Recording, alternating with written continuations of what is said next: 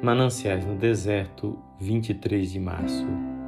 Dos despojos das guerras as dedicaram para a conservação da casa do Senhor. Primeiro livro de Crônicas 26, 26.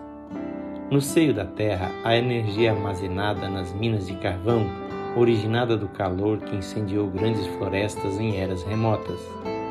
De modo semelhante, armazenam-se forças espirituais dentro de nós por meio do sofrimento que nós não compreendemos.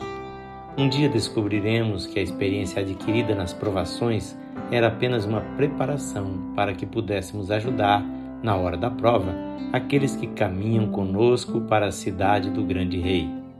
Mas nunca nos esqueçamos de que a base para podermos ajudar os outros é a vitória sobre o sofrimento.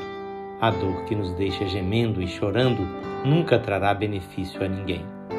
Paulo não vivia a lamentar-se, mas entoando hinos de louvor e vitória, e quanto mais dura a prova, mais ele confiava e se regozijava, dando louvores até no altar do sacrifício.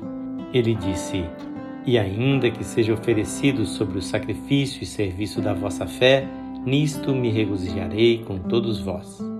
Senhor, ajuda-me neste dia a tirar forças de tudo que me vier. Senhor, quando uma vez tu permitiste que eu sofresse no canto tanta dor, eu te vi tão de perto e tão precioso. Minha alma cantou notas repassadas de gozo, produzidas em mim por teu Espírito. E o teu consolo foi tão abundante. Era como se eu fosse uma criança, sustentada nos braços pela mãe. Hoje, com gratidão, lembro esse tempo e louvo-te, Senhor, pelo milagre dos cânticos na noite da aflição. Mananciais no Deserto é uma leitura gravada por seu amigo Pastor Edson Grando. Que o Senhor Jesus abençoe sua vida e sua casa com paz.